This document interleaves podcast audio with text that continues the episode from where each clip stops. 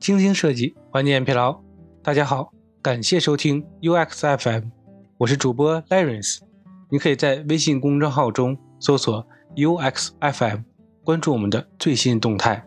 今天给大家分享一篇来自 UX 人社区的文章：二十个心理学原理助力产品设计。几年前呢，作者在前公司一个同事介绍了一个关于心理笔记的游戏，针对每个设计的功能啊。我们都召集一些产品经理啊、设计师和开发人员进行一次行为回顾，以了解啊如何将一些行为心理学原理呢应用到项目中。几年过去了，作为一名自由职业者，我依然呢经常在项目中使用这些原理。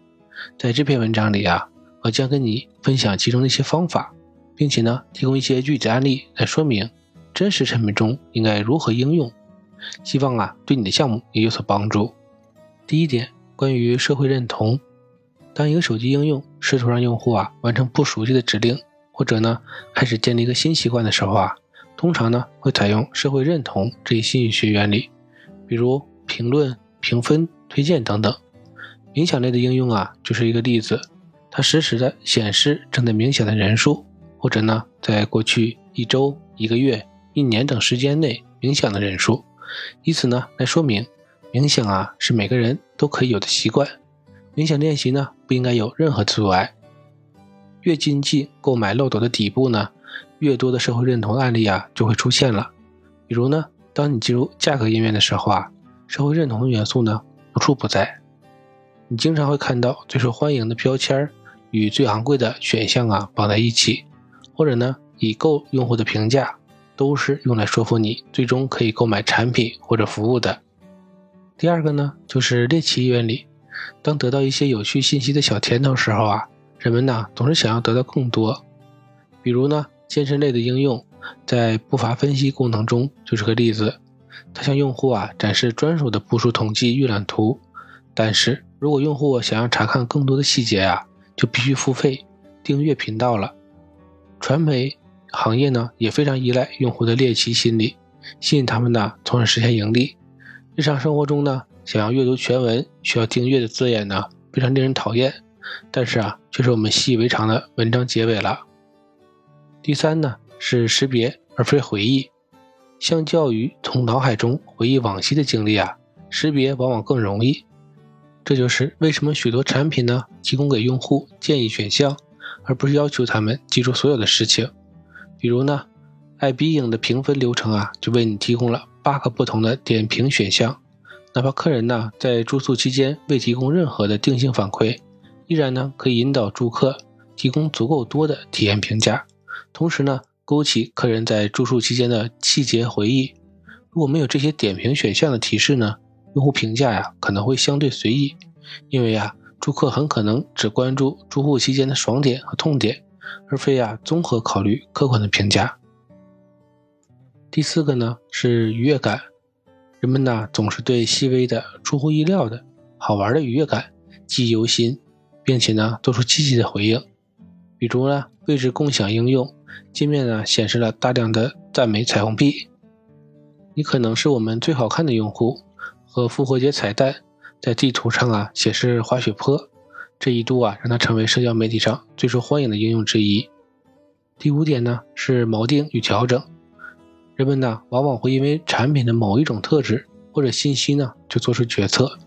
比如啊，当你在苹果官网购买笔记本时候呢，界面提供了大量的额外选项：加二百美元购买更强大的处理器，加一百美元呢购买更好的显卡，加四百美元可以增多更多的储存空间。这些啊，额外选项都是一笔大的花销。但是，当你已经为一台两千七百九十九美元的笔记本，电脑买单的时候呢，这些额外的费用啊就不再那么令人心痛了。同样的情形呢，也适用于慈善机构。当你啊在收银台支付一百五十美元的食品时，额外的零点五美元捐赠捐款就不会给你带来任何的影响了。第六点，适当的挑战，相较于轻而易举的成功呢，在困难与无聊之间取得平衡的挑战更让人愉悦。这就是为什么。语言学习类应用多邻国要求你在使用之前语言水平测试，以确保呢开启的课程啊是适合你的。你呀不会因为无聊的课程而放弃继续学习。第七点呢是美观可用效应，赏心悦目的产品呢往往会被认为更加易于使用。我们呢普遍认为好看的东西啊也更好用。作为2015年 iOS 和安卓的日历应用评分双冠王，Sunrise 被微软以超过一亿美元的价格收购。它友好的用户交互啊和可用性被数千用户代表津津乐道。与其他日历应用相比呢，Sunrise 在功能上啊有什么过人之处吗？它的确啊提供了一些便利的功能，比如呢与 Facebook 相关的事件集成，但是啊它并没有什么高深的功能。它所提供的功能啊，和苹果、Google 日历几周就可以复制出来。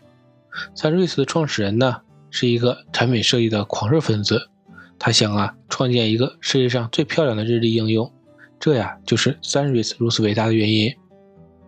第八点，价值归因。对于那些需要花费更多的事情啊，我们总是高估其价值。花费的呀，可以是金钱，也可以啊，投入的时间。关于金钱呢？有无数的价格实验案例，这些例子中啊，公司都因定价的提高而获得转化率或者收入的提升。在杰森·弗里德和戴维亚他们的著作中，《工作中不必太疯狂》中谈到如何将 Basecamp 的入门价格从每月二十九美元提高到九十九美元，并且呢吸引了更多的新客户。有时候啊，产品的定价上涨呢，会让人看到产品的更多价值。关于时间，它主要呀就是和手机游戏或者游戏化的应用相关。购买应用市场里免费的增值游戏后呢，如果想要获取某个功能或者特权呢，就需要花费大量的时间。用户啊往往会认为它具有更高的价值，并且呢愿意为获得相关的内容啊付出更多。第九点，规避损失。我们呢更讨厌失去或者呢放弃当前所拥有的，哪怕呀可以得到更多。很多订阅服务的取消流程啊，就抓住人们的这种心理。比如呢，当你取消 Adobe 计划的时候呢，映入眼帘的是以下的信息。它强调啊，你将在财务上和功能上的一切损失。规避损失的心理啊，被广泛应用于无需注册即可使用的产品中。在手机应用上啊，经常会遇到这种情况。如果不注册愤怒的小鸟啊，你将失去所有的游戏进度。同样呢，如果不注册多邻国，你将失去填写的所有初始值信息，以及呢语言水平测试的结果。规避损失啊，也被大量应用于免费增值订阅的应用中。比如呢，例如假设你已经开始了有关冥想的入门，经过十堂课，你已经在学习冥想的道路上投入了很多心血。但是啊，如果不订阅高级计划，你将无法继续学习更高阶的课程，最初的那份炙热和动力呢，也会消失殆尽。第十点，强化对比。当浏览信息时啊，我们会不知不觉地被那些脱颖而出的事物所吸引。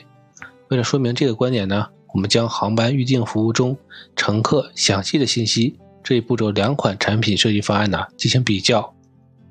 其中一款产品呢是在线旅行社，它由多个欧洲航空公司创建的；另一款产品呢是由一家法国创业公司设计的，力求啊颠覆传统的机票预订体验。回到乘客详细信息这一操作呀，乘客希望有什么体验呢？尽可能轻松的填写，可选择性的填写一些服务。但是啊，大部分乘客都希望填写细节后呢，快速跳转付款页面。在这一点上啊，初创公司下一步操作很简单，继续去付款。向下滚动页面时呢，右侧的蓝色付款界面呢固定不动，页面颜色的对比啊，也反映出了用户意图的优先级。相反呢，在航空公司这家应用中呢，用户行为优先级啊，并没有得到很好的区分。座位的选择、机票信息通过电子邮件发送、行李啊添加以及登录和进入下一步操作呢，并没有明确的优先级划分。虽然这样的层次结构设计呢，皆旨在产生更多的追加销售，但也很可能导致用户满意度降低。十一周期性事件。周期性事件呢，会让人产生持续的兴趣、期待和归属感。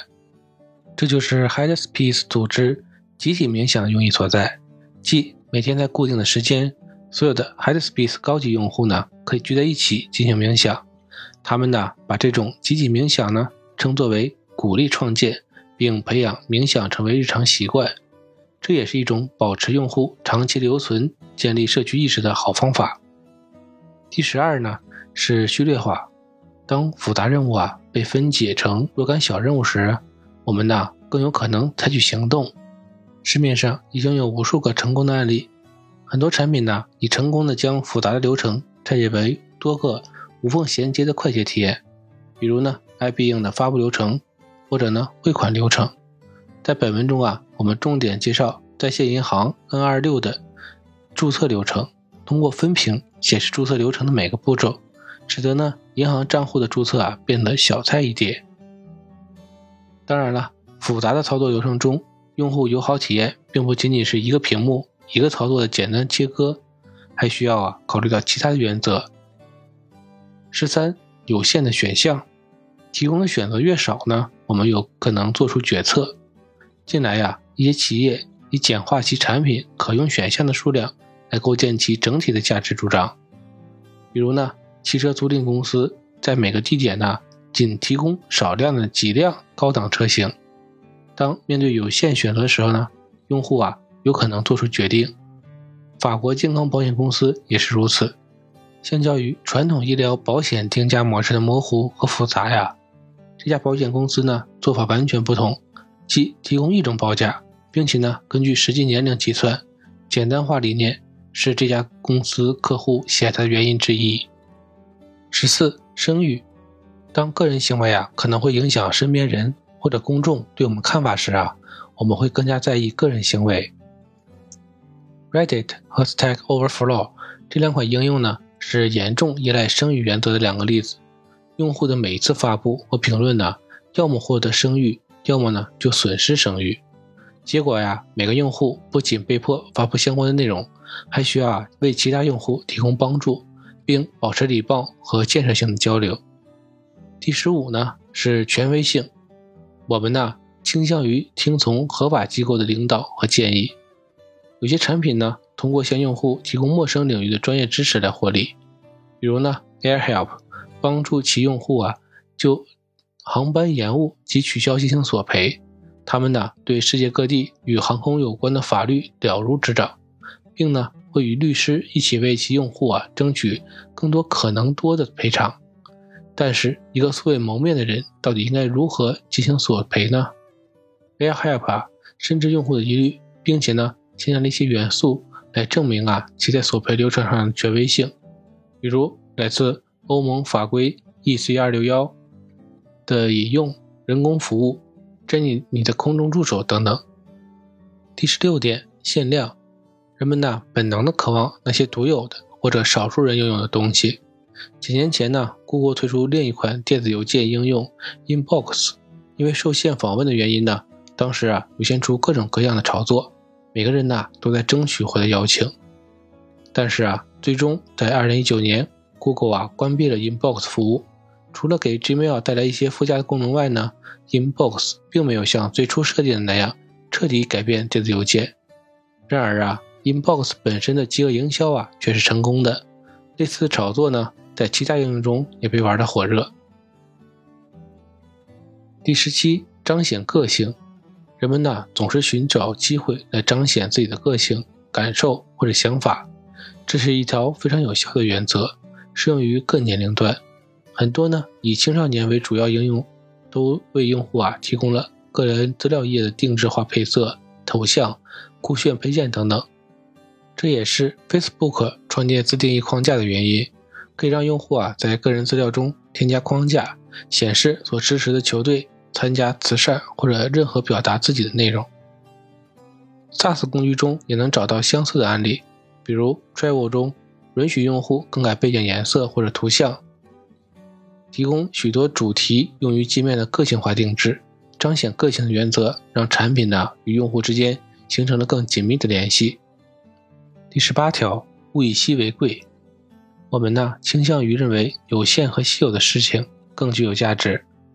Booking 网站这个原则的高级玩家，在搜索结果页面上浏览酒店的时候啊，你会发现一些视觉线索来展示酒店的稀缺性。过去六小时内预订了二十七次，用户需求很高涨，网站上仅剩下七个房间。电子商务网站呢，也经常使用这种原则来促使用户冲动消费，促进转化。第十九个，幽默效应，有趣的产品呢更容易被记住、被喜爱。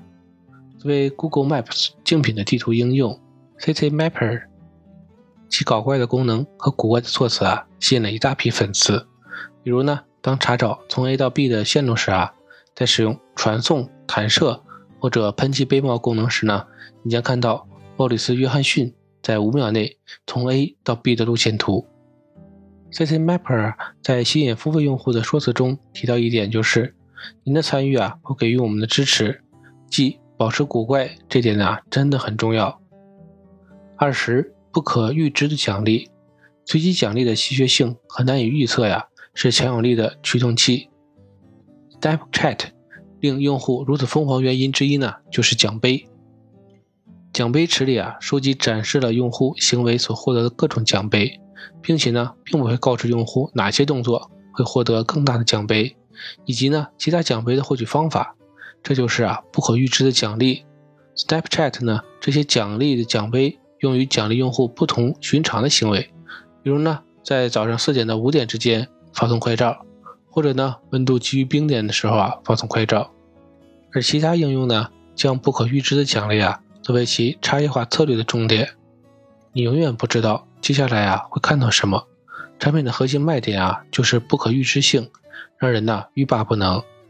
希望呢你喜欢这些案例，也希望啊你可以随时分享一些心理学原理用于产品设计的例子。今天的内容就到这里了，让我们期待下期的精彩内容。你可以在播客的文稿中找到我们的联系方式，欢迎给我们投稿或者提出建议，让我们一起把节目做得更好。